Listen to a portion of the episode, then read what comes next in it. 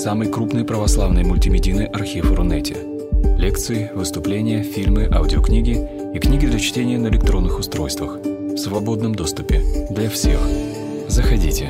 Предания.ру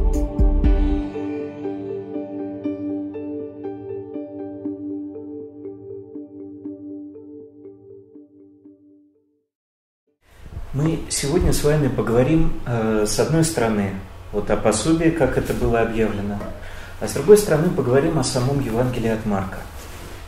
И мне кажется, что э, вторая тема может быть даже э, более важна для тех, кто здесь собрался, кто собрался у нас в трансляции. Э, ну вот некоторое время назад вышла книжка э, Евангелие от Марка, пособие для изучения с вопросами и комментариями. Да, она здесь у нас представлена. И вот из сегодняшней встречи вы, с одной стороны, если вы не знаете, то узнаете, почему стоит начинать знакомство с Евангелиями именно с текста Марка и каковы его особенности. А, мы поговорим об одном из трудных мест из этого Евангелия, о проклятии смоковницы – если у вас будут свои вопросы по Евангелию, то, соответственно, можно будет их тоже задать. Ну и не только по Евангелию, а вообще по чтению, я бы сказал, Священного Писания. Э, вы познакомитесь с этим пособием, и э, я буду рад, если вы выскажете свои впечатления. Ну и кто захочет, тот сможет приобрести его с подписью автора. Вот часть средств Э, одна четвертая цены пойдет на э, развитие лектория предания. Но вы точно так же сможете и можете его поддержать, если просто там пожертвуете какую-то денежку, в принципе. В конце будут доступны избранные главы из этого пособия в электронном виде. Эм, ну и плюс э, будет еще ссылка на рассылки «Как читать Библию» и 100 ключевых текстов Библии. Начать я хотел бы, может быть, с э, того, чтобы немножко понять э, вот вас, здесь сидящих, и э, тех, кто у нас находится в трансляции. Эм, есть ли у вас какие-то трудности с чтением Библии и какие-то вот вопросы, эм, связанные, может быть, чтением самого Евангелия от Марка? Я понимаю, что я уже тут послушал, у нас здесь сидят люди не первый год церкви, даже те, кто э, готовится к такому профессиональному служению. Вот, и тем не менее, если вдруг э, Матвей у кого-то там в чате будут вопросы, то было бы хорошо, чтобы люди постоянно писали. Ну а вы в процессе вот этой презентации можете просто думать и на что-то э, потом реагировать и, э, собственно, что-то сказать.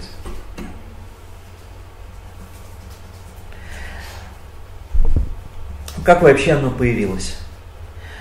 А, на Евангелии от Марка в православной традиции написано на порядок меньше комментариев, чем на Матфея и Иоанна. И это довольно понятно. Матфея часто выбирали как такое учительное Евангелие. И, соответственно, ну, Нагорная проповедь у Марка отсутствует. Да, поэтому, конечно, лучше взять Евангелие от Матфея для того, чтобы назидать тех людей, которые готовятся, например, к крещению. Э, было довольно долго э, мейнстримом мнение о том, что э, Евангелие от Марка вторично. Считалось, что Марк он просто сократил то, что было написано у Матфея. Ну, кому хочется читать реферат? Все хотят читать оригинал. Соответственно, зачем нам читать Марка, если у нас есть Матфей?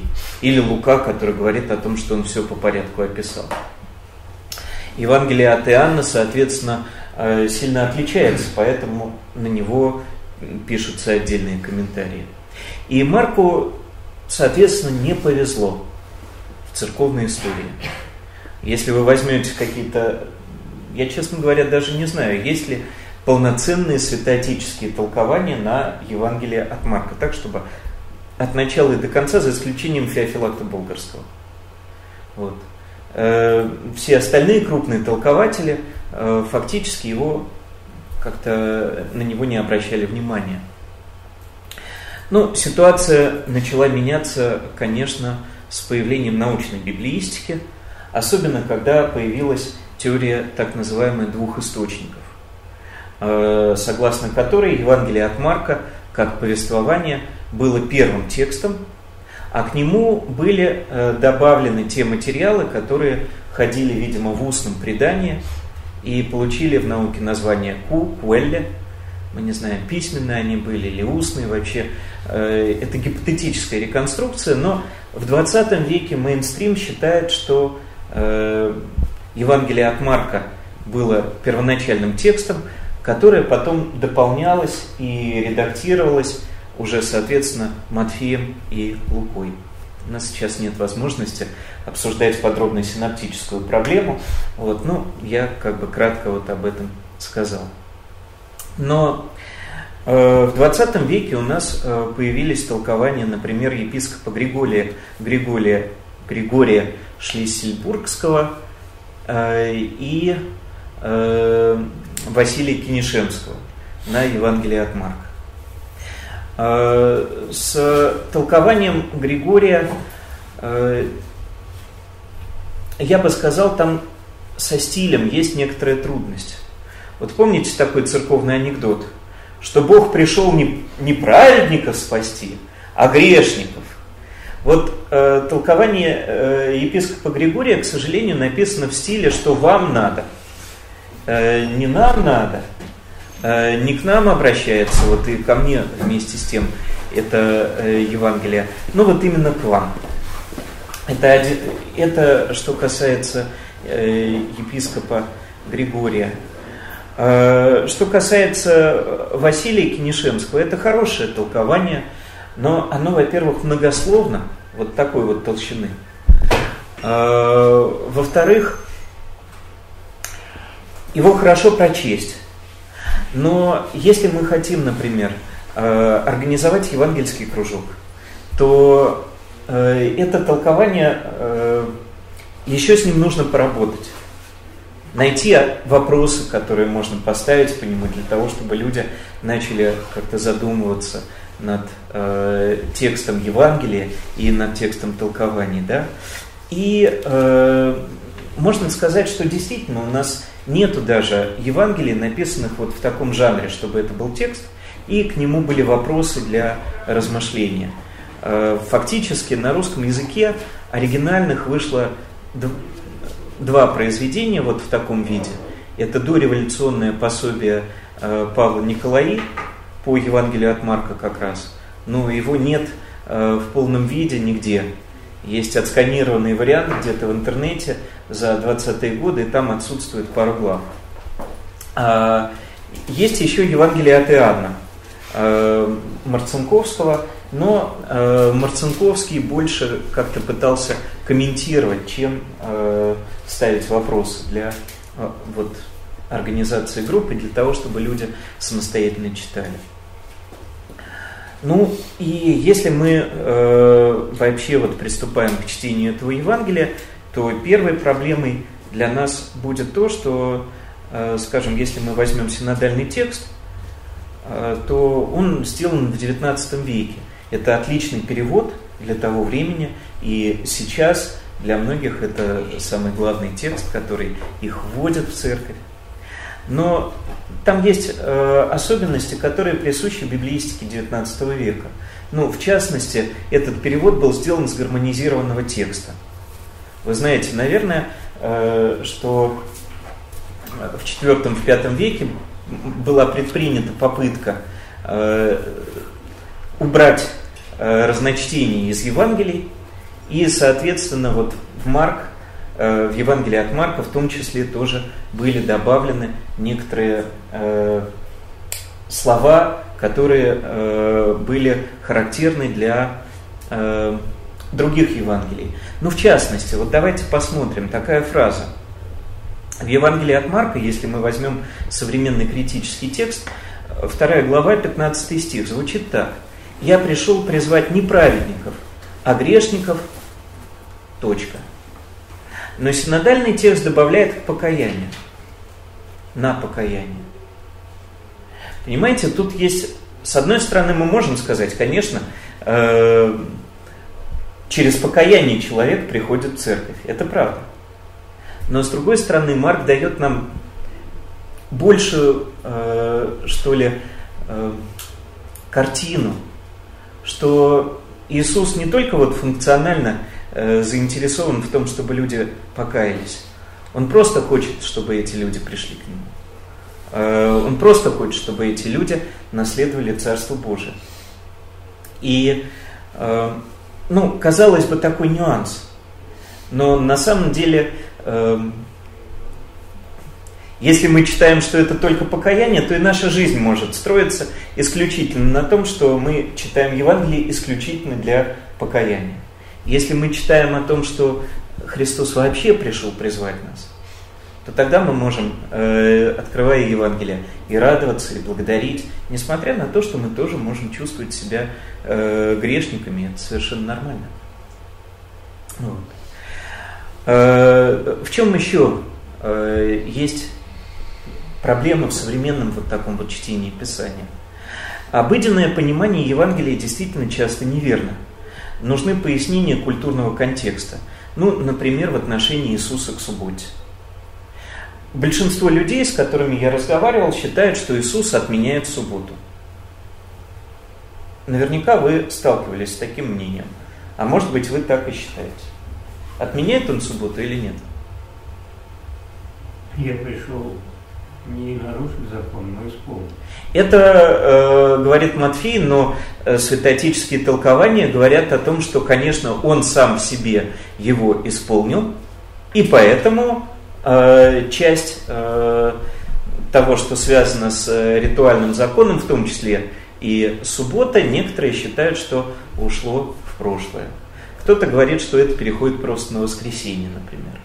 То, что связано с субботой. Я хотел, что он просто снизил приоритеты, не совсем. Нет, просто он очистил от э, Ну, христианство субботу тоже почитается. Первоначальному смыслу. Вот, э, кто-то говорит, в христианстве тоже почитается вот, суббота. Великие богословие, да, православие. другие есть. И воскресенье, суббота, другие нет. Это редкость. Да, но э, в обыденном сознании современных людей, э, когда они читают Евангелие, ну, конечно, Христос говорит о том, что э, субботу нужно отменить. Ведь э, не суббот, не человек для субботы, а суббота для человека, да? Вот. Но когда и считают, что Христос делает что-то, что несовместимо с субботой. Но когда мы внимательно вчитываемся в Евангелие от Марка, например, мы видим, что Христос ни разу не нарушает субботу.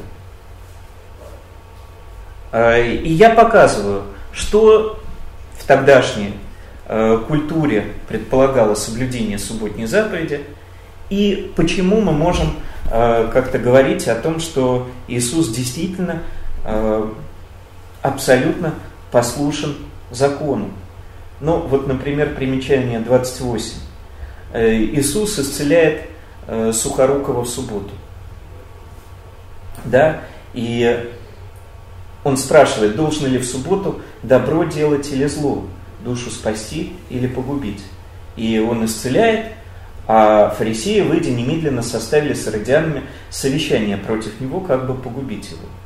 И многие люди считают, что Христос нарушает заповедь о субботе ради того, чтобы исцелить этого человека. Но если мы посмотрим э, на то, что, скажем, говорит об этом Мишна, то мы увидим, что э, субботу запрещалось что-либо носить, ходить далее определенного, зажигать огонь, писать, ткать, охотиться, нанимать рабочих, готовить большинство блюд, но можно было совершать обрезание, разогревать пищу на солнце и вкушать ее, учиться, кормить скот с оговорками, спасать имущество от пожара, консервативно лечить для поддержания жизни, но не для исцеления без операций. И, соответственно, Иисус здесь не производит никакой физической работы, аналогической хирургическому вмешательству. И даже если кто-то из исцеленных нес свои пожитки, разве можно это э, вменить самому Иисусу? Да? То есть мы можем здесь увидеть, что на самом деле оппоненты Иисуса злятся не на нарушение субботы. Их пугал он сам. Вот его такое свободное отношение к закону, к жизни, да, э, и как мы увидим потом, то, что он претендует на то, что он сын Давидов и так далее. Вот. Э, кроме того, э, даже если вы возьмете, например, труд епископа Василия э, Кинешемского, то вы увидите хорошее, глубокое толкование, но которое будет как-то проходить мимо современных научных исследований, посвященных Евангелию от Марка. Ну, э, а кто-то даже скажет, что а зачем нам эти исследования, они только веру разрушают. Но вот в частности, в конце XIX века э, было предложено э, смотреть на Евангелие от Марка э, как на текст, э, в котором содержится мессианская тайна. Э, то есть, если вы начинаете его читать, вы видите, что Иисус там постоянно запрещает говорить о себе. С чем это связано? Святоотеческая линия толкования э, говорит о том, что Христос это делает по своему смирению. И нас таким образом тоже учит не разглашать о своих добрых делах, э, но как-то вот э, просто творить добро в тайне. И это совершенно нормально. И для Евангелия от Матфея это очень, хороший, э, очень хороший способ толкования. Но у Марка э, все Евангелие построено таким образом, что в самом начале Иисус скрывает, кто он такой. Хотя мы уже знаем, потому что э, в первом стихе уже говорится начало Евангелия Иисуса Христа, Сына Божия. Мы знаем, но вот те, кто живут в пространстве этого Евангелия, кто встречается с Иисусом, они этого пока не знают. И это порождает на самом деле серьезный конфликт. Потому что если бы они с самого начала знали, что Он Сын Божий, что Он Мессия, ну, тогда бы все было иначе. Но вот как раз э, Марк, он как бы создает то, что в современных романах призван, э, э, принято называть саспенс, такое напряжение, таинственность такую, да, вот, и это получило название мессианской тайны. Э, и вот как нам к этому отнестись? Можно, конечно, сказать, э, Вреда сам использовал, э, вот ученый, который ввел эту концепцию, использовал это для того, чтобы говорить о том, что у Марка не совсем та христология, к которой мы привыкли в церкви. Но на самом деле можно просто увидеть, что это способ построения сюжета. Э, и, может быть, нам тоже, когда вот мы рассказываем кому-то об Иисусе, не надо с первого э, момента рассказывать вот прям самое главное, да? А вот постепенно подводить человека к тому, чтобы он тоже признал э, Иисуса Мессией в результате какого-то вот пройденного пути вместе с нами, например. Это вот очень важный момент, как все-таки, так сказать, да, написать объявление, чтобы а, народ пришел вот на такую вещь. Как, как заинтриговать, заинтересовать, да? Ну вот как вот настоящее собрание, настоящая лекция. Как подать вот это вопрос такой, мне кажется, очень актуальный. Ну да, а, но для Марка это еще э, э, связано с тем, что он хочет показать. Э, нельзя за одну встречу э, вот понять все об Иисусе. Ученики в течение э, нескольких э, лет с ним находятся вместе, и все равно э, Иисус говорит, как же вы не понимаете? Почему у вас такие окаменелые сердца? Понимаете? И э, когда сегодня, например, люди думают, что они за две встречи катехизации сразу э, все поймут э, относительно того, кто такой Иисус, кто такая Троица, да, то вот Евангелие от Марка как раз нам показывает, что это какая-то иллюзия, так невозможно. Вот. Дело даже не в этом. Дело в том, так сказать, как э, в актуальности этого знания, необходимости этого познания. Но это другой вопрос. Марк тоже пытается как-то с этим работать именно э, за счет того, что он строит интересный с точки зрения литературы сюжет. Об этом тоже можно довольно долго говорить, э, потому что Марк э, пишет не просто историю, как выяснилось в 20 веке. Раньше считалось, что Евангелие от Марка – это просто сплошное сухое изложение фактов. Но сейчас мы уже знаем, что нет. У него есть свое богословие, и мы сегодня об этом тоже поговорим. У него есть свой стиль. Он определенным образом работает э, с сюжетом. Некоторые раньше думали, что у него плохой греческий. На самом деле это тоже не так. Скорее всего, это автор, который умеет стилизовать себя для того, чтобы э, быть понятным своей аудитории. Вот. Э, когда я готовил это, посла, э, это вот пособие, то э, на что я ориентировался? С одной стороны, понятно, что сегодня люди живут в эпоху интернета. Они не могут читать вот такие вот кирпичи. Им важно, сидя в метро в Москве, открыть э, текст, и вот пока они едут от юго-западной до парка культуры, успеть что-то прочесть и еще над этим задуматься. Вот. То есть это ну, минут 20, может быть. Э, и, соответственно, нужно разделить текст на какие-то понятные отрывки, которые будут доступны современному читателю. Э, мне очень важно было побудить э, читателя к самостоятельному размышлению. Потому что очень часто человек вот читает комментарий, он получает ответ, но не на свой вопрос. И если он закроет все комментарии и возьмет потом текст священного писания, он все равно не будет знать, а как его читать, с какой стороны к нему как-то подходить. Вот это вот самостоятельное размышление, это то, э, чему нас учат, собственно, учителя вот 20 века. Владыка Антоний Сурожский, например – и другие авторы. Э, для ведущих мне было важно, э, чтобы они получили вспомогательные вопросы для ведения группы. Вопросы, которые здесь есть, они не э, такие вопросы, которыми нужно руководствоваться, как, знаете, канон какой-то.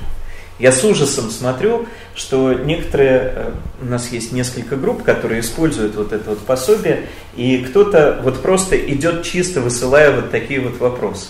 Уже текст становится каким-то каноническим таким, да? Вот мне бы этого совершенно не хотелось. Потому что я э, надеюсь, что я вернусь потом и пересмотрю эти вопросы. Мне уже сейчас в этом пособии кое-что не нравится. Вот, и я бы что-то с удовольствием изменил, но текст уже напечатан. Издание. Да. Но еще почему важно э, вот это вот самостоятельное чтение. Дело в том, что в древнеиудейской традиции есть представление о том, что когда ты ищешь смысл в Писании, на самом деле ты занимаешься поиском Бога. То есть это не так, что ты взял, прочел все ответы, э, но ты просто получил информацию. А вот когда на самом деле ты э, мучаешься, потому что ты не понимаешь, э, задаешь вопросы, молишься, э, вот тогда что-то происходит на самом деле. И поэтому действительно вот этот вот принцип, что поиск смысла это поиск самого Бога, для меня он очень важен. Эм, многие читают Писание таким образом, что э, вот э, иудеи злочестивые Христа распяли, а мы его будем славить. Э, и получается, что Писание, оно обличает иудеев, а к нам оно обращено совсем какой-то другой стороной и нас не касается. Вот мне было важно показать, что даже тексты, которые направлены на осуждение тогдашнего иудейства – непосредственным образом могут касаться нас. И не только, как некоторые считают, что вот Христос запрещал, чтобы кто-то пронес что-то через двор храма, и это значит обличение священников, которые устраивают какую-то э, торговлю, э, может быть, где-то, да. Ну а как это относится к простым людям, вот так, ко мне, собственно? И это тоже очень важно, чтобы мы не говорили, что это относится к кому-то другому, но только не ко мне. Любой э, любая фраза Писания на самом деле может относиться ко мне, но, конечно, все, э, всего этого не запихнуть в вопросы. Вот. При этом важно не перегрузить комментариями, да, пояснять только самое необходимое. Сначала вообще я хотел как-то оставить все без комментариев, но стало понятно, что, к сожалению, какие-то культурные аспекты нужно будет пояснять. Э, мне было важно, опять-таки, предложить варианты э, понимания, показав, насколько разнообразно можно понять один и тот же текст. Ну и я приведу такой пример из страницы 48. Значит, когда мы читаем про преображение, то здесь у нас такой, интересное, такой интересный переход – Э, Христос говорит ученикам, истинно говорю вам, есть некоторые стоящие здесь, которые не вкусят смерти, как уже увидят Царство Божие, пришедшее в силе. И дальше он берет троих своих учеников и идет на гору преображения. И вот кто-то говорит, что э, Иисус как раз в преображении являет Царство Божие, пришедшее в силе. И, таков, и так в основном смотрят на это отцы церкви. Современная библиистика смотрит на это э, иногда иначе. Но вот что мы можем сказать. Вот что это значит? Что это действительно преображение, которое является Христа во славе. А может быть, Христос говорит о победе над смертью в воскресении Христа. Потому что ведь действительно э, есть те, кто увидит э, его воскресшим. И это будет Царство Божие, пришедшее в силе. Вот она сила, которая являет себя. А может быть, это излияние Духа Святого в день Пятидесятницы, когда появляется церковь, и меняются сами ученики, и они сами это могут почувствовать. А может быть, это рождение нового сообщества церкви, где все почитают Иисуса царем и Господом и стараются жить в послушании Ему. Может быть, это проповедь Евангелия по всем странам древнего мира – и, наконец, есть точка зрения, что э, оно все еще не наступило. Это Царство Божие, пришедшее в силе. Вот как вот это понять? Э, понимаете, мне не хотелось давать здесь однозначного ответа. Мне кажется важным, чтобы люди э, задумались и начали размышлять. Оказывается, может быть несколько ответов, каждый из которых нам что-то может дать. Вот. Но вместе с тем вы видите, что здесь всего 96 страниц. И невозможно включить э, в такой объем все святоотеческие мнения, особенно в форме цитат. Ну, может быть, это и не нужно делать, потому что есть портал «Экзегет», потому что есть отдельные тексты, доступные в интернете – Э, есть, наконец, замечательная серия э, библейские комментарии отцов церкви и других авторов первого восьмого веков, э, которая как раз построена как сборник цитат, и самый первый том, который они опубликовали, издательство Герменевтика, было как раз на Евангелии от Марка. Параллельные места. Вот здесь была трудность, потому что, конечно, хочется читать Евангелие и сравнивать, а вот как этот же самый э, момент описан у Луки или у Матфея. Э, но в таком случае нужно издавать не только Евангелие от Марка, а сразу делать по четверо Евангелию такое издание. Ну, это работа в четыре раза больше. Э, и на самом деле вот эти вот сравнения, они лучше работают, когда мы уже прочли Евангелие от Марка, почувствовали вот этот вот стиль, и тогда мы можем сравнивать. Вот. Хотя избавиться от ссылок все-таки оказалось невозможным. Ну, потому что хотя бы ссылки на Ветхий Завет. А, хотя бы ссылки немножко на послание. Если Марк действительно был тем, кто знал апостола Павла, то он, несомненно, испытал влияние его богословия. Ну и, наконец, мне писали, что читать довольно сложно, потому что есть мелкие буквы. С другой стороны, это всегда какой-то компромисс. Сделаешь его журнального формата, но его просто не положишь никуда. И не сможешь открыть просто стоя там, например, да? Вот. Э, мне хотелось бы немножко отойти теперь уже непосредственно от текста, от пособия и поговорить вообще о Евангелии от Марка. На самом деле, когда мы берем в руки Евангелие, мы видим всего лишь один образ Иисуса. Это образ, переданный нам, нами, э, нам евангелистом Марком. Тогда как на самом деле э, есть другие образы. Некоторые, например, пытаются восстановить исторический образ Иисуса. Насколько это вообще подъемное занятие, большой вопрос, но тем не менее. А, то есть очистить от комментариев, которые дает э, евангелист и ранняя церковь. А, ну и, наконец, есть сам Иисус. Да, не то, как вот это описано в словах, а тот Иисус, который действительно вечно жив, с которым можно встречаться – и вот понятно, что в рамках пособия можно отразить немножко богословие евангелиста.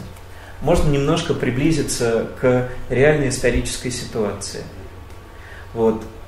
Как задачу максимум, вот действительно хотелось бы, чтобы через это пособие люди могли как-то приблизиться э, к личности э, живого Иисуса. Вот. Но надо понимать, что любые тексты здесь это всего лишь вот я здесь специально поставил прорезь своей самой любимой иконы.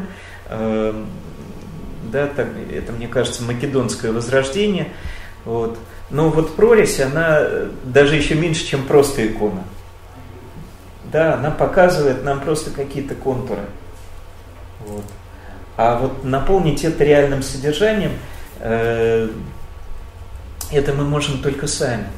Никакое пособие э, нам в этом не поможет. Э, только когда мы читаем, только когда мы молимся, когда мы живем вместе с Ним, вот тогда вот этот образ наполняется жизнью, действительно. А, то есть у нас есть Евангелие. И Евангелие это еще не сам Иисус в полноте. Более того, еще одна проблема – Евангелие 4. А, и что делать? Ну, уже во втором веке а, церковь констатирует различия, которые существуют между евангелистами. Матфей описывает а, и берут образы из Иезекииля, и, соответственно, говорят, что вот Матфей рисует Иисуса как человека, Марк как льва, Лука как телец, Иоанн парит как орел. Да? Почему э, для Марка вот характерен этот образ льва? Мы поговорим чуть-чуть попозже. Вот. Но э, для Иринея Леонского было важно, что каждый из евангелистов отражает какую-то грань э, личности Иисуса. Тем не менее, точно так же во втором веке Э, уже предпринимаются попытки не, просто гармонизировать Евангелие, но свести все в одно. И самая известная такая попытка э, это э, Диатесарон э, Татьяна э, Сирийца, который стал каноническим текстом для сирийской церкви. И если вы возьмете толкование Ефрема Сирина, вы не найдете там толкование на отдельных евангелистов, вы найдете там толкование вот на этот Диатесарон. Но вместе с тем, что это э, значит? Вот, что значит, что мы э, отказываемся от четырех Евангелий?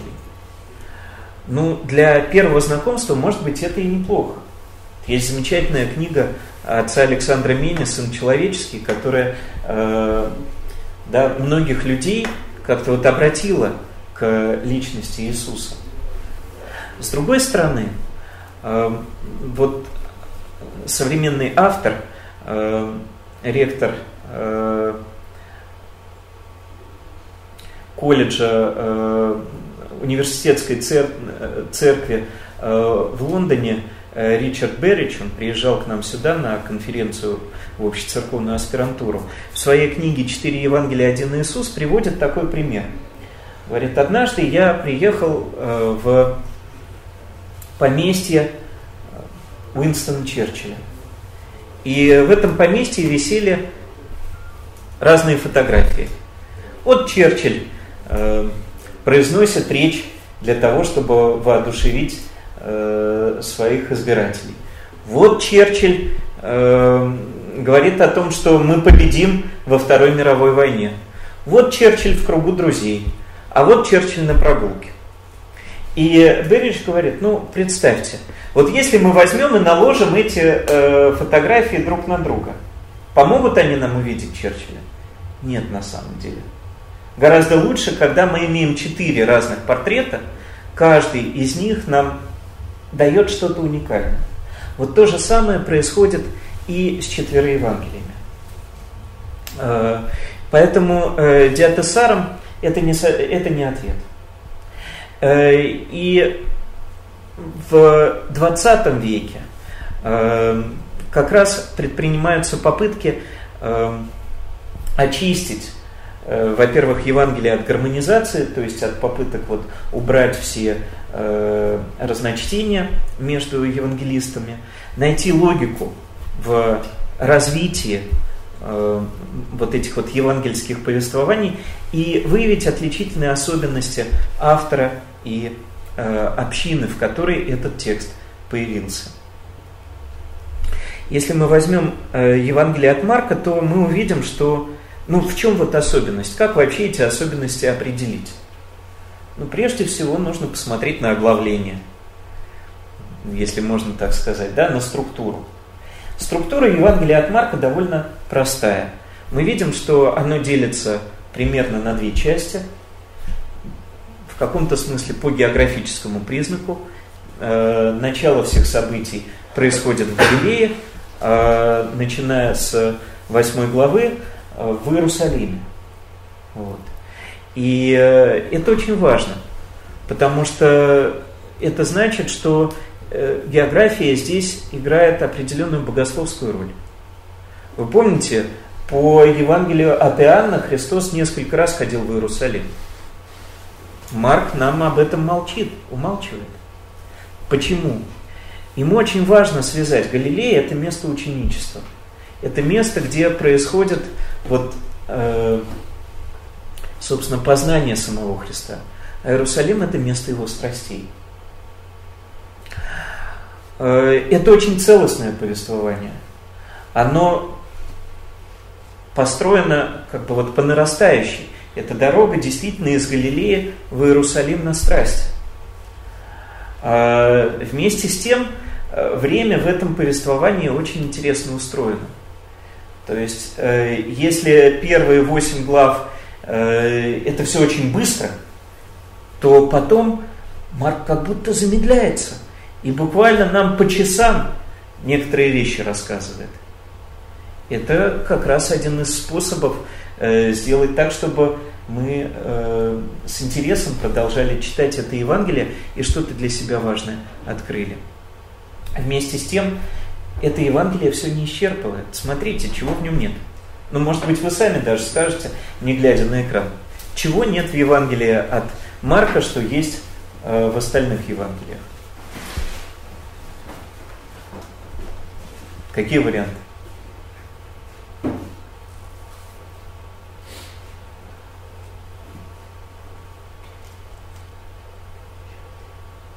Ну, смотрите, повествование о детстве есть? Нет. Генеалогии есть? Нет. А, что у нас еще отсутствует? Нет, а, что? этого первого чуда, которое было с вином, но для праздника. Это у Иоанна есть. Да, э, много материала Иоанна вообще отсутствует. Да, и чудо в Кане Галилейской, и разговоры с Никодимом и Самарянкой, и беседа о хлебе жизни. Все это действительно отсутствует. Э, вообще, это Евангелие, э, в нем очень много действий и гораздо меньше разговоров. Вот. Э, что еще отсутствует? Мария Иосиф почти там. Да, родители практически не фигурируют. Более того, семья представлена довольно критично. Вот. Они появляются э, для того, чтобы прийти и взять его, потому что думали, что он вышел из себя. Вот. Э, похоже, что евангелист Марк специально нам здесь даже сгущает краски для того, чтобы показать, вот как трудно принять Иисуса. Даже те люди, которые его знали непосредственно, жили с ним в течение около 30 лет, да, им было трудно вот понять, кто он такой на самом деле. Вот. Здесь нет Нагорной проповеди, большинства притч. Здесь нет даже молитвы «Отче наш». А, и вместе с тем, что здесь есть. И почему для нас так важно читать Евангелие от Марка? Как я уже сказал, оно, вероятнее всего, появилось первым. А знаете, что это значит? Я приведу пример из э, жизнеописания преподобного Амвросия Оптинского.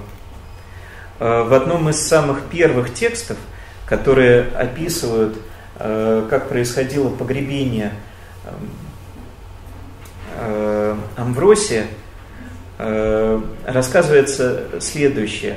Молодой монах, который стоит у могилы, он плачет и говорит, батя, батя ушел. Вот. Ну, что-то такое очень простонаречное, э, просторечное, народное. Уже Сергей Четвериков, который делает литературную обработку, пишет, э, то ли отец, то ли э, отец Амвросий ушел. Вот. Но он меняет немножко. Он убирает вот тот колорит, который был присущ непосредственному свидетелю э, этих событий. Э, и церковное предание говорит о том, что э, это Евангелие написано со слов апостола Петра. А про Петра вы знаете, это был человек достаточно эмоциональный, порывистый. Э, он и по морю готов идти за Иисусом и говорит, что если все отрекутся, то я от тебя не отрекусь. Он первый исповедует Христа, его Христом, но и это, по-видимому, находит свое отражение и на страницах этого Евангелия. Здесь действительно очень динамичное повествование, в котором тотчас это одно из самых любимых слов э, повествователя. Его поэтому легко читать. Вот э, если на Евангелие от Матфея уже на первой главе можно заснуть, э, ну, если ты не читаешь это с хорошим комментарием, то Марка можно прочесть буквально за полчаса, и это будет такое хорошее, динамичное, интересное повествование. Про географию я уже вам сказал. Он использует еще специальные приемы. Ну, например, сэндвич. Вы об этом прочтете подробнее вот в этом пособии. То есть э, идет повествование, например, к Иисусу приходит э, Иаир, начальник синагоги, и говорит, моя дочь больна, приди и исцели ее. И Иисус идет и вдруг вставной эпизод про женщину, страдающую кровотечением. Нам интересно, чем же закончится это все.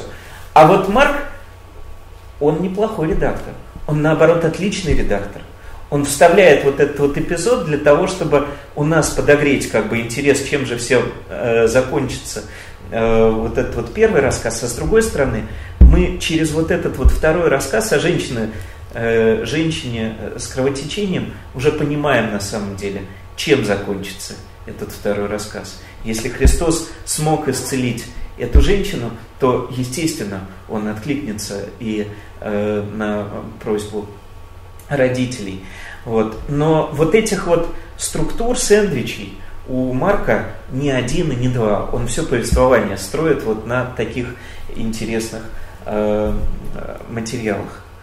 Эм, в этом Евангелии есть много иронии и парадоксов. Они связаны с самим Иисусом. Во-первых, да, кто хочет из вас быть первым, да будет э, всем слугою, например. Да, Сын человеческий пришел не для того, чтобы ему служили, но для того, чтобы послужить и отдать свою жизнь для искупления многих. Э, то есть сам Иисус переворачивает вот это вот все. Да, вот эти вот парадоксы, они присутствуют здесь. Но вместе с тем, э, с тем здесь есть и горькая ирония. Особенно к концу повествования она нарастает, потому что Иисус пробует достучаться до своих оппонентов. Они оказываются абсолютно глухими.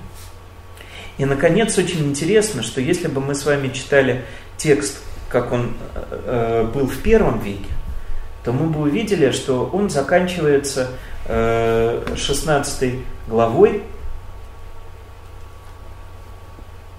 восьмым стихом. Женщины, которые вроде бы оказались самыми верными. Вот все бросили, все отреклись.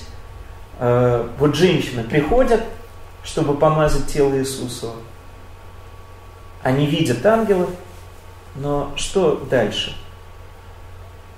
Э, ангел говорит, скажите ученикам его и Петру, что он предваряет вас в Галилее. Там вы увидите, как он сказал вам. И выйдя, побежали от гроба. Их объел трепет и ужас, и никому ничего не сказали, потому что боялись. Бояха буся, да, как читают у нас на, э, все, на утренней всеночной. Вот. Открытый конец.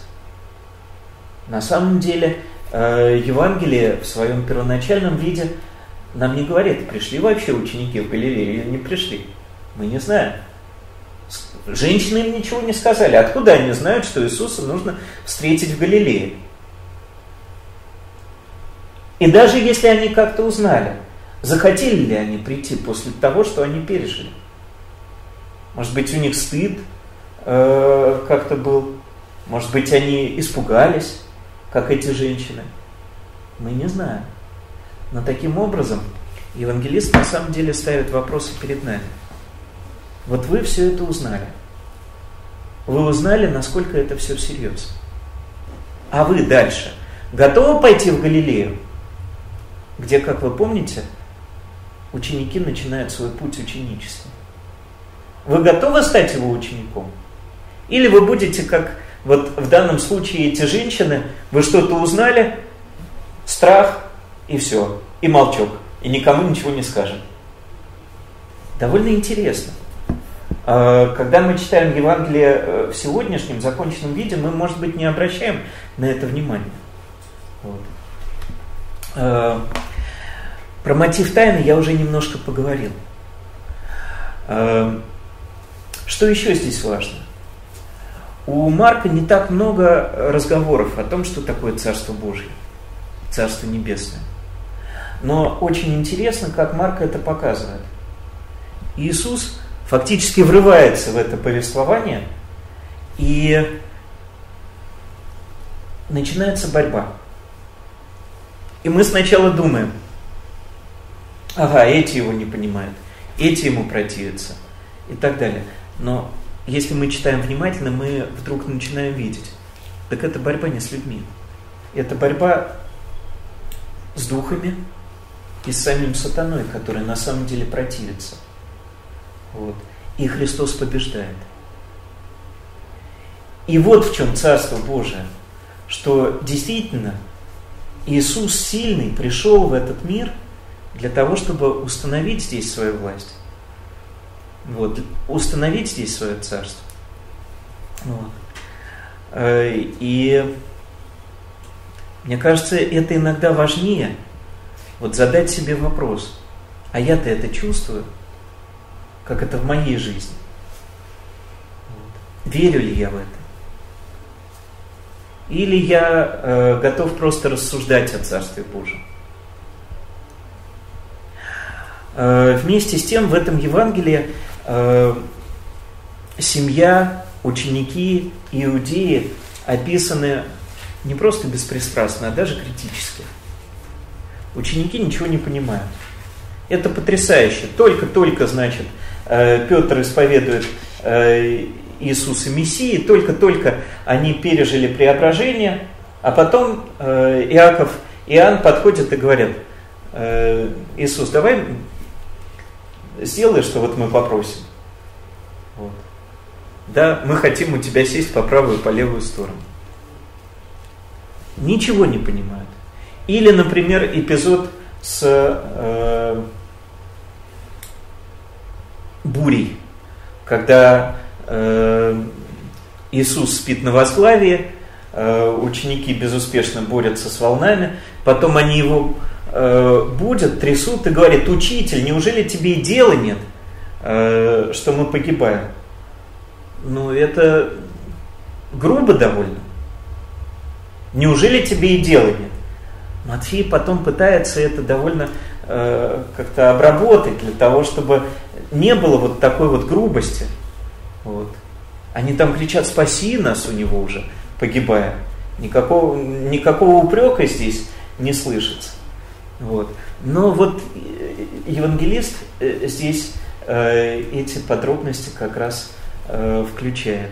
И мы видим здесь учеников, ну, наверное, таких, какими мы бываем сами. Не такими, что верят прям вот абсолютно непоколебимые такие адаманты веры, а колеблющиеся, сомневающиеся, с трудом иногда что-то понимающие, тугодумы такие. Вот. И в этом есть некоторая надежда для читателя. А, как здесь изображен сам Иисус? Очень по-человечески. Ну, например, он устает. А, он может сердиться. Это именно здесь Иисус, возгре, э, возне, э, воззрев на них с гневом, скорбя об ожесточении сердца их, да, произ, говорит э, сухорукому, протяни свою руку. В других Евангелиях как-то, как это, Бог, разве Он может гневаться? Вот. От этого стараются отойти, как-то вот не показывать его э, в таких вот человеческих проявлениях. Более того, именно в этом Евангелии Иисус вопит, э, Боже мой, Боже мой, для чего ты меня оставил? А, да, Матфей это сохраняет, но Лука уже нет. У Луки все гораздо глаже. Вот. В Твои руки, Господи, предаю Дух мой. Э, то есть вот мы здесь видим Иисуса, опять-таки, не вот Пантократора, э, а Иисуса в своей человечности. И это очень важно – Э, для того, чтобы понять, каков на самом деле наш Бог. Эм, евангелист Марк интересно строит свое повествование. У него есть абсолютно отрицательные персонажи. Э, это такие, как, например, фарисеи, там, э, садукеи, те, кто противится Иисусу. Э, вот их степень противления постоянно растет. Ученики, которые вроде бы должны быть положительными персонажами, но на самом деле они постоянно проваливают тест на ученичество. И Марк вводит специально таких вот маленьких персонажей, да, как э, женщина Серафиникиянка, Э, как некоторые другие люди, которые фигурируют буквально в одном эпизоде, но запоминаются нам вот силой своей веры. Причем интересно, что поскольку это Евангелие было написано для, как считается, для э, римлян, то он показывает здесь, как Иисус, например, видит нечто положительное в язычниках. Э, здесь э, подчеркивается особая роль детей, например. Но вот как я уже сказал, э, наверное, вот э, да, про э, героев можно на этом как-то завершить и вместе с тем вернуться немножко к этому ученичеству.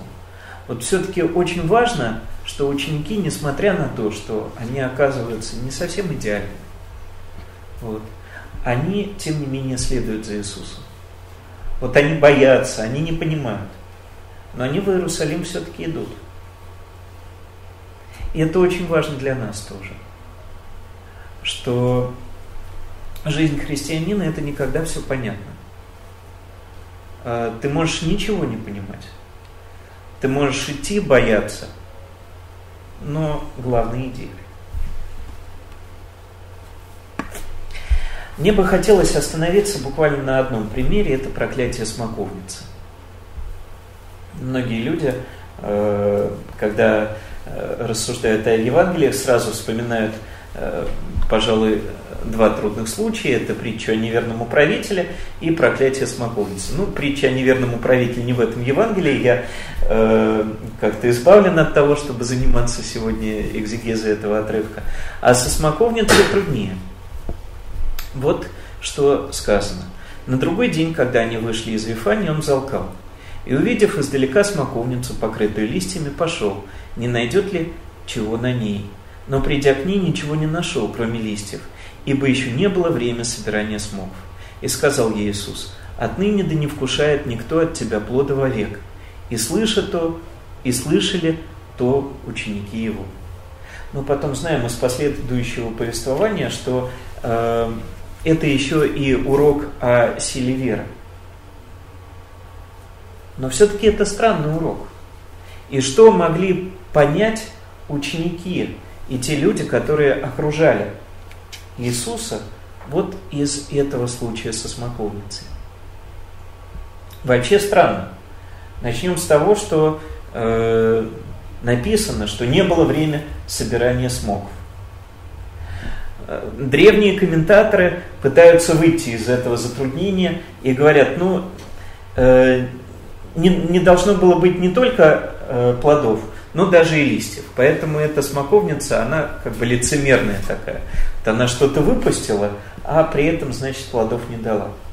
Это неплохой комментарий, но он опять-таки всего не объясняет. Э, то есть таким образом можно сказать, что э, да, э, это как-то вот связано с ну, такой наглядный пример, да? Но вот если мы посмотрим на самом деле на ветхозаветный контекст этого случая, это пророчество Иеремии и Оси. Кто может найти Иеремию сейчас 8.13 и прочесть просто вот этот вот стих?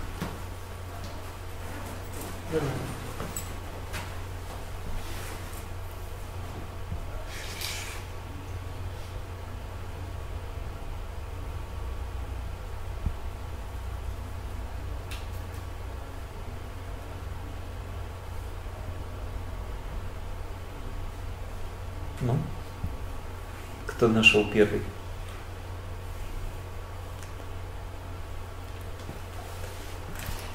Давай.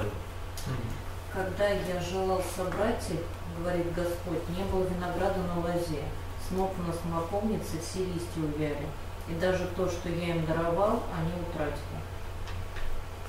Понимаете, э, у тех, кто читал это Евангелие, должна была всплыть эта цитата из Иеремии. И э, слушатели Иисуса, вы помните, за кого почитают меня люди? В том числе Иеремия, да? Потому что он как раз обличал народ вот именно вот такими вот, э, таким вот способом. То есть э, слышавшие это, читающие это, должны были вспомнить. Уже Иеремия обличал народ за то, что нет вот никаких плодов э, у них. Причем вот именно этими самыми э, словами. Все пусто, все пусто.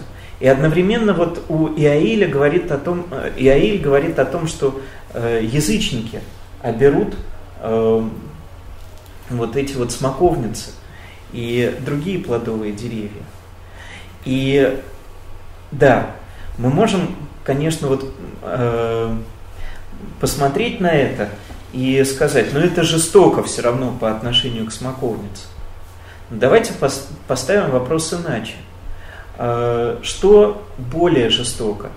Вот не предупредить людей, не дать им очень ясный знак о том, что все закончится именно вот таким вот образом. Ведь когда э, первая иудейская война случилась, то э, фактически именно все это и произошло матери даже ели детей от голода. Вот. И э, действительно, когда римляне ворвались в Иерусалим, они все уничтожили. Э, до сих пор, вот если вы окажетесь э, у стены плача, в археологическом крыле, то вы там увидите просто с какой яростью они сбрасывали с храма эти огромные булыжники. Внизу там все вот навалено. И вот вопрос, то есть надо ли нам жалеть об этой смоковнице, или нам нужно пожалеть об этом народе, который не услышал этого предупреждения?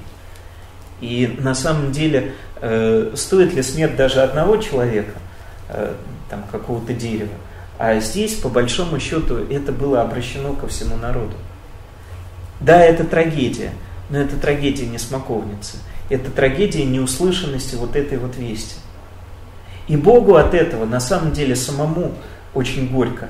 Вы можете прочесть об этом у Михея. И таким образом мы немножко по-другому начинаем смотреть на этот случай со смоковницей. Могут помочь еще и вопросы. Да, э, о чем это может нам сказать? Что Иисус несправедлив и жесток к Божьему творению – хорошо обсудить этот вопрос на самом деле вместе с другими людьми. Потому что таким образом мы как-то вот делимся своими представлениями о том, как мы видим на самом деле Христа. Вот. Э, что в этой смоковнице было что-то неправильное, что это было пророческое действие, образ того, что может произойти да, со страной и людьми, если у них Бог не найдет плодов.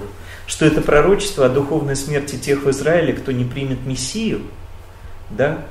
Э, то есть это можно понять не только в таком вот э, физическом смысле, но еще и в духовном. Да? Если это пророчество, к кому оно относилось тогда, а сейчас? Вот, например, когда вы читаете э, Николаса Тома Райта, замечательного современного экзегета, он больший акцент вот именно в этот момент э, делает на политической ситуации, на том, что это касается вот именно тех людей. Но на самом деле ведь это касается и нас сегодня тоже. Как вы думаете, каких плодов ожидает Бог лично от нас? Вот. Э, те, кто читают это э, пособие, э, наверное, и читают внимательно, и если они дошли до страницы 58, то они могли заметить, что там отсутствуют две ссылки – они почему-то слетели в процессе верстки. Вот. Вы можете просто, те, кто у нас сейчас в трансляции, себе сделать скриншот, вот, а те, кто здесь сидит, э, зафотографировать, да, это, э, это то, что мне хотелось бы вот исправить в этом пособии э, в самое ближайшее время. Вот. Небольшие такие комментарии. Ну, переписывать-то все вряд ли, наверное, нужно. Потом просто фотку сделаешь. Вот. Мне бы сейчас хотелось услышать ваши комментарии, какие-то вопросы. У кто-то из вас э, это послание, это э, пособие уже читает довольно долго. Э, кто-то, может быть, первый раз его взял в руки, и мне, как э, составителю, было бы полезно э, услышать вашу обратную связь. Если кто-то у нас в трансляции написал свои вопросы, да, чем-то делится, то я был бы тоже благодарен, если бы это было озвучено. Есть что-то? Нет? Тишина.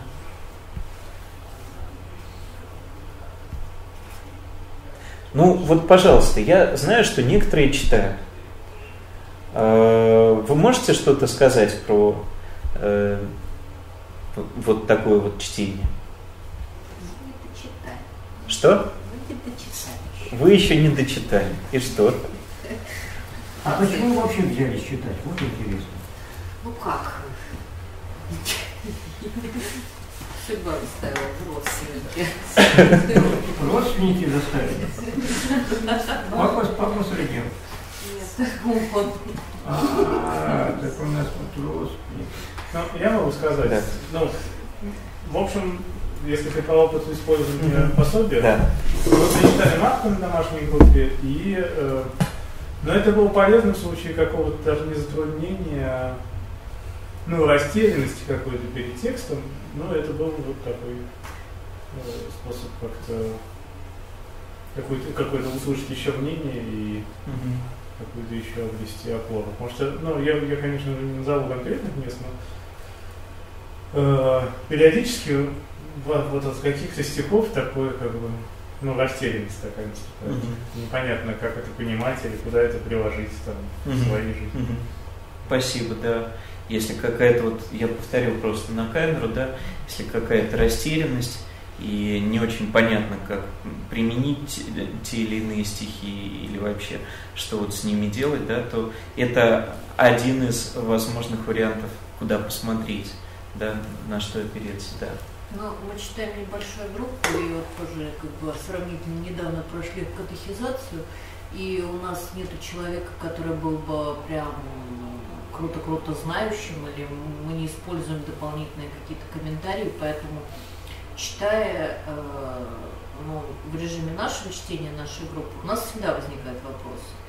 Вот, и некоторые места остаются непонятными, и мы можем просто дополнительно залезть в вопросы и увидеть, что эти вопросы были уже озвучены, или они нам дают некоторый ответ, бывает даже и так. Вот. Ну, а ссылки, они тоже бывают на некоторые непонятные слова, или просто э, в историческом каком-то контексте, то есть некоторое понимание, э, что это было тогда и что это тогда означало. То есть э, вот опыт группы, которая закончила только катехизацию, там нет такого профессионала, можно сказать, по чтению, да, и вот это пособие один из возможных вариантов э, таких вспомогательных э, с ответами и, может быть, даже с вопросами, которые тоже помогают над чем-то задуматься, да. Еще какие-то отзывы, если они есть сейчас. А можно вопрос? Да. Почему именно Евангелие от Марка это, это первое или будут еще а, подобного рода, да, ведь и ожидается? Ваши творческие планы. Ожидается. А, относительно творческих планов. А, дело в том, что я просто вижу, что вот только что прошла секция по, на рождественских чтениях по евангельским кружкам. И с одной стороны у меня давно уже э, есть написанное пособие по э, тому, как эти кружки организовывать. Это пособие называется «Евангельские чтения. Как форма работы со студенческой молодежью и взрослыми». Вот, там есть на предание э, этот текст. А, и там описывается, как вот сесть, как вот устроить обсуждение, вопросы поставить. Э, но это в общем. То есть там есть некоторые примерчики, но нет работы с каким-то текстом от начала и до конца. И поэтому многие люди спрашивали, ну, вот это вот общее э, пособие, оно, конечно, хорошее, но нам хотелось бы какого-то примера. Поэтому получилось э, это Евангелие, э, вот это вот пособие по Евангелию от Марка. Я просто вел курс по синоптическим Евангелиям, и мне было очень важно для своих студентов Курс был очень кратким, и мне было важно, чтобы вот они не уходили с моей лекции без... Э, то есть там буквально на Марка было три пары. Вот. Ну что можно за три пары рассказать о Евангелии от Марка? И мне было важно им на лекциях вот сказать примерно то, о чем мы сейчас говорим, еще плюс немножко про синаптическую проблему, про э, проблемы авторства. Вот. А вот чтобы они дома уже читали непосредственно текст, э, за который я могу быть немножко э, так вот спокойно. Я некоторые из мыслей, которые здесь прозвучали, в том числе, это находки студентов, с которыми я вместе это читал. Вот. Но вот что дальше? Можно было бы, конечно, пойти и дальше по четверо Евангелию. Но мне видится, что для, э, то есть вот э, для начала э, евангельской группы вот это вот есть. На предании есть еще возможность смотреть вопросы к воскресным чтениям. была такая вот рассылка, подборка. Ну, надо искать где это, но это тоже есть. Да? То есть вот для начинающей группы все это есть. Но есть э, еще такой насущный довольно вопрос. Э, ну хорошо, вот с Евангелием разобрались, а Ветхий-то Завет как читать? И с этим большие трудности. И с этим большие трудности. И поэтому я э, решил взять один план, который называется «100 ключевых текстов Библии», немножко его адаптировал, ну вот как я его видел, и э, сделал такую рассылку. Пока она доведена до 70-го текста и э, заключает в себя тексты от бытия до воскресения. То есть пока деяние, послание апокалипсис э, еще не прокомментированы. Но вот эта вот э, рассылка, я очень надеюсь, что я на ней еще буду работать, и в итоге она станет следующим текстом. Потому что для того, чтобы э, опять-таки читать Евангелие, нужно хорошо представлять собой, э, себе всю библейскую весть. Вот, потому что если мы как бы э, входим где-то в серединке, да, то в какой-то момент у нас возникнет вопрос, а раньше-то что было? А как нам читать, например, пророческие тексты? А притчи нам как читать? Ветхозаветные я имею в виду. А с псалмами, вот хотелось бы научиться молиться псалмами, а это довольно трудно сделать, э, просто вот если э, брать и читать. А комментарии на псалмы зачастую такие, что они дают ответы еще, когда у тебя вопросы не сформированы. Вот. Поэтому э, вот это вот то, что мне хотелось бы сделать непосредственно сейчас. И, собственно, э, есть возможность подписаться на эту рассылку 100 ключевых текстов Библии. Может быть, если ты сможешь оттуда выцепить ссылку и э, вот следующее хотите а, продолжить, и здесь есть ссылки 100 ключевых текстов Библии. И есть еще рассылка «Как читать Библию». Вот «Как читать Библию» это раз в неделю э, будет приходить одно, но довольно большое письмо, где будут такие темы, как Э, подход к писанию верующего человека, множество смыслов священного писания, да, целостные вести э, Библии, э, как читать Библию молитвенно и так далее. Вот, это в рассылке «Как читать Библию». А вот 100 ключевых текстов – это по поводу того, э, как нам э, читать разные тексты Библии и как-то вот вчитываться опять-таки в них. То есть пока с Евангелиями немножко э, притормозим и попробуем доделать вот этот вот общий обзорный такой вот текст. Вот. Ну, мы уже, собственно, перешли к этому последнему слайду.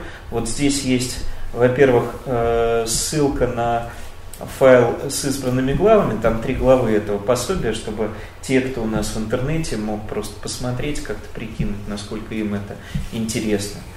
А, сейчас у нас здесь можно это приобрести, а, или в храме Косьмы Дамианов Шубина. Вот. Можно подписаться на нашу рассылку библейскую, на, а, можно подписаться на группу в Фейсбуке библейского колледжа наследия, она немножко более динамичная, чем ВКонтакте. ВКонтакте тоже есть, но там только вот э, то, что у нас выходит в качестве таких вот обязательных материалов. А в Фейсбуке иногда появляются какие-то незапланированные материалы, довольно интересные. Вот.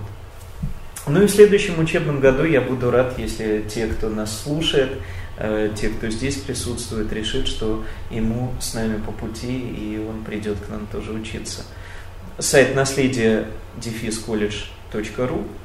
Мы будем рады всем. Э, и я буду рад вашим отзывам.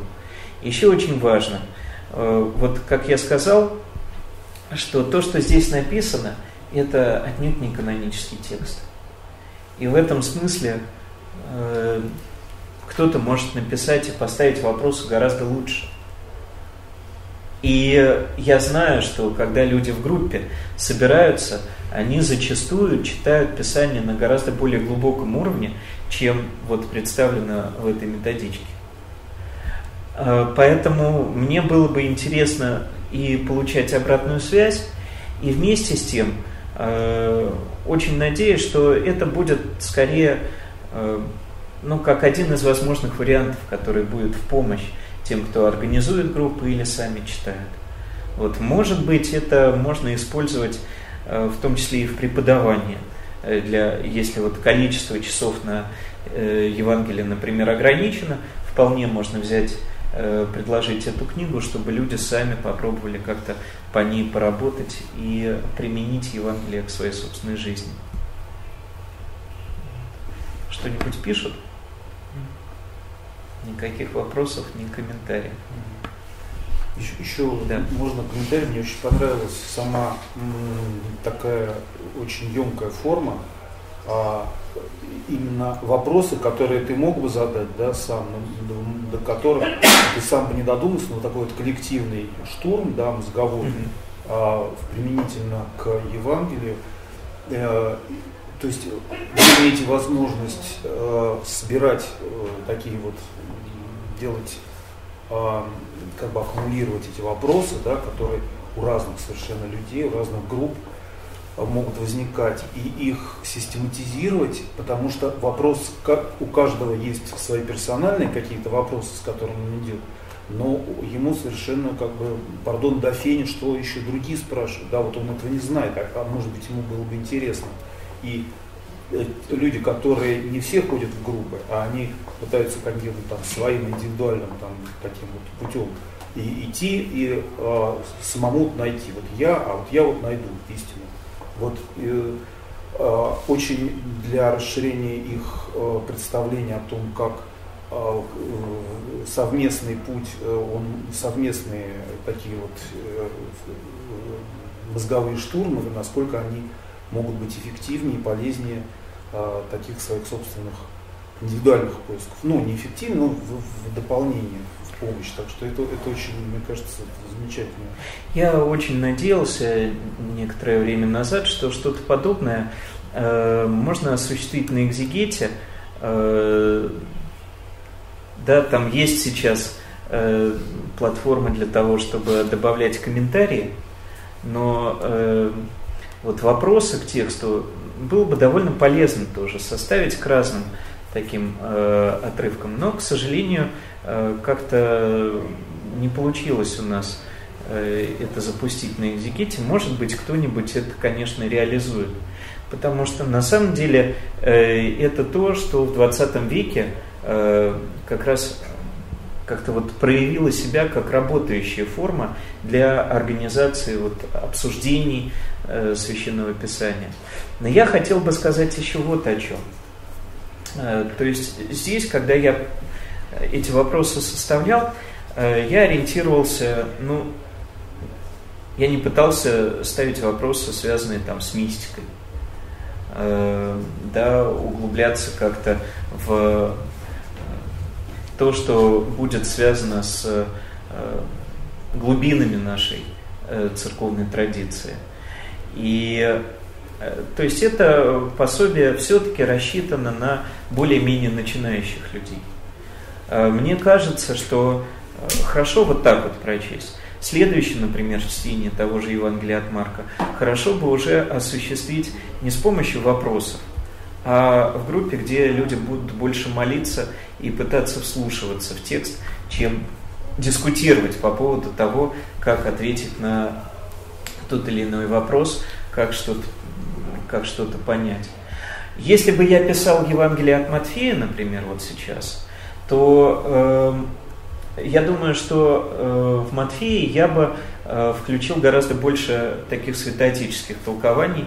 Э, у меня, во-первых, есть некоторый задел на это. Я в свое время э, делал рубрикацию по Иоанну Златоусту, там выписывал как раз вопросы и небольшие такие фрагментики нарезал, потому что Златоуста довольно трудно сейчас некоторым читать.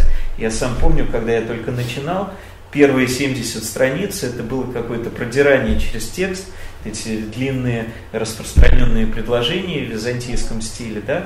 Но потом, когда ты к этому привыкаешь, то это оказывается очень здорово. И было бы здорово на Матфея, например, сделать вот какое-то такое э, толкование, которое бы учитывало церковную вот такую вот э, святоотеческую традицию с большими комментариями. Но это будет уже не текст первого чтения. Это будет текст, который можно будет давать людям как бы такой вот апгрейд, как бы, да? Вот. Мне кажется, что как-то об этом можно говорить. Ну, в целом, э, у нас в колледже люди, когда учатся, то э, каждый преподаватель, у него свой собственный подход. И, э, скажем, вот у нас читает э, введение в Новый Завет сейчас отец Александр Сатомский, его можно как раз на экзегите послушать. Вот, он довольно э, как-то живо и э, в большей степени лекционно э, дает э, свои материалы. А вот сейчас во втором семестре начнется курс Дмитрия Иванина, там будет больше таких вот заданий, когда нужно будет размышлять, отвечать на вопросы и так далее.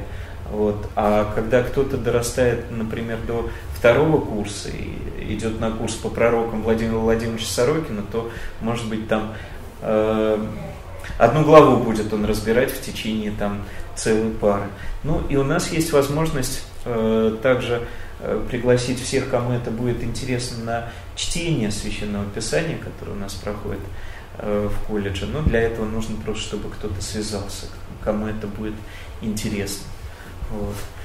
Поэтому форм чтения может быть довольно много. Вот. У меня э, есть э, еще же небольшое такое пособие по э, чтению псалтири. Э, я для нашего колледжа разрабатывал такой учебный комментарий на э, книгу «Исход». Я думаю, что там нужно его соответствующим образом оформить, и это тоже можно будет как-то разместить в интернете, по крайней мере. Вот у нас в блоге очень много материалов, и там много по псалмам, много интересных статей, которые мы как-то вот собирали и аккумулировали. Так что вариантов того, что делать, довольно много. Вот. И я как-то в этом смысле, э, знаете, некоторые думают, ой, кошмар и ужас, э, что у нас э, как-то происходит, люди не особенно интересуются Писанием, и довольно Э, трудно найти тех, кто как-то будет поддерживать эти все инициативы. А я вот наоборот как-то сейчас смотрю на это, что так много всего можно еще сделать, и так много э, вопросов, которые еще как-то и не исследованы, и э, можно открыть для людей. И это, конечно, очень здорово. Вот, особенно, когда это делается как-то вот сообща. Сейчас курс там вот если говорить о ближайшей публикации, мне хотелось бы все-таки сделать э, курс моего учителя по священному писанию Ильи Яковлевича Грица. У него есть курс по Ветхому Завету, мы его расшифровали и сейчас будем дополнять для того, чтобы можно было э, сделать уже не просто лекции, а такое вот учебное пособие там, с, с таблицами, может быть, с картами и так далее. Вот. Но это задача такая вот ближайшего времени. Ну, еще раз хочу сказать, что буду рад, если кто-то из наших вот, э, слушателей сейчас в интернете э, к нам присоединится и будет вместе с нами тоже читать.